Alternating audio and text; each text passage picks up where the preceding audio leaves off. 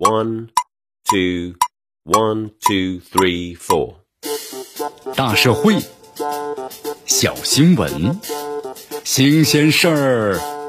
天天说。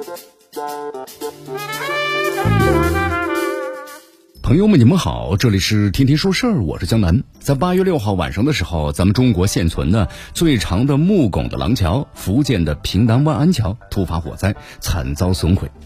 目前的话，当地公安还有消防已经介入，火灾的具体原因啊有待于进一步的调查。而当地呢已经明确要重建万安桥，这一座呀距今超过是九百年历史的木拱桥之最。在二零零六年呢，被列为是全国重点的文物保护单位。这万安桥呢，横跨是两个中国传统的村落和省级历史文化的名村，就是塘口村和长桥村，将这个村落之间呢朴实庄重的文化内涵和精神内涵呢是紧密的相连。作为咱们中国最重要的乡村遗产，这万安桥的损毁，引发咱们对传统的乡村遗产保护的思考啊。咱们中国的木拱结构桥呢，系桥梁建造这个工艺啊，有数千年的历史了。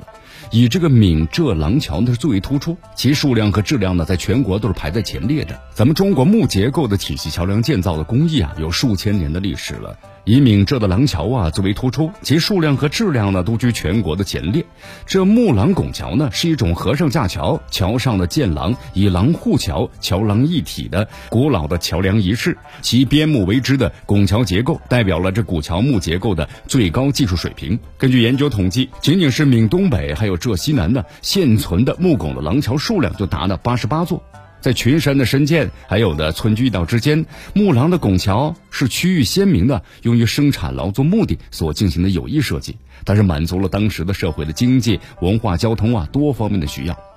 那么这种精心设计的木廊梁桥呢，还承担了重要的社会文化的交流作用，不仅是当地的休憩场所、祭祀的神庙，还有交易市场，由此体现出了是村落宗族的关系。也是娱乐平台、文化长廊和教育学堂。可见呢，这木拱廊桥具有十分特殊的人居文化和象征性的意义，是一种呢传统的木结构建筑的形式。那么，功能和审美的融合艺术，功能多样和文化内涵，是赋予了木拱廊桥在人居生活中的重要性。那么现在呢，随着咱们中国现代交通的飞速发展，这木拱廊桥在人居生活中啊，重要性是逐渐的淡化了。那么，如何通过合理有效的保护和修复，是当前的乡土遗产实现的可持续发展可能重要的问题。受传统的这个风水学的影响吧，这村落的选址呢，通常都是位于溪流环绕之处。作为村落的重要组成部分，这木拱的廊桥多位于是空旷之处、洪流之上，以天然屏障之形啊，将村落呢划分为是村内和村外两个空间的这么领域，与村落主体呢保持着一定的距离。这特殊的地理位置，无形之中就增加了廊桥遭受雷击、海洪流等等自然灾害的可能性，为闽浙地区的人们信仰需求使然。每当祭祀隆重的时候啊，村民们在此呢是点烛燃香，以求呢神灵的庇护。因此的话呢，火灾成为廊桥保护工作中的最大的一个威胁。世上有不少百岁的廊桥，因为自然灾害或者火灾呢，确实离我们远去了。你看，在这个二零一六年，浙江的泰顺县有三座过这个古廊桥，在台风的袭击当中就损毁了。那么，除了自然灾害呢，像闽北武夷山的余庆桥等等，都先后呢毁于大火。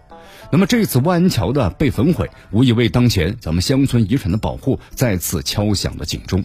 万安桥作为全国重点的文物保护单位，那么尚不能够避免所带来的毁灭的灾害。那些还没有进入公众视线的乡土遗产，在保护工作中又该是何去何从呢？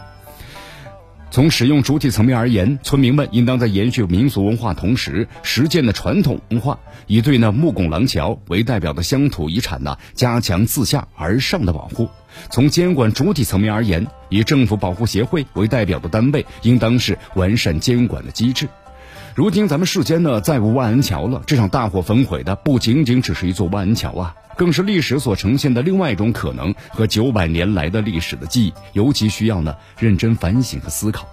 历史的悲剧不能够再次发生。这木结构的建筑本身遇火即燃，毁于火灾的风险性是非常高的。如何呢防火于未然，就显得是尤为重要。在做好日常防火的巡视、消除火灾隐患同时，还可以增加呢火灾预警的装置、自动喷淋装置、机器人灭火装置等等现代化的消防装置。那么，以便做到呢对火灾事故及时发现和有效的扑救。万桥这次被焚毁啊，并不是其命的终点。在万桥残桥的基础上呢，对其经重建，或许是历史文化层层积淀的必经过程。那么，也是当代及后代需求和历史遗产之间平衡而且可持续关系的体现。这里是天天说事儿，我是江南，咱们明天见。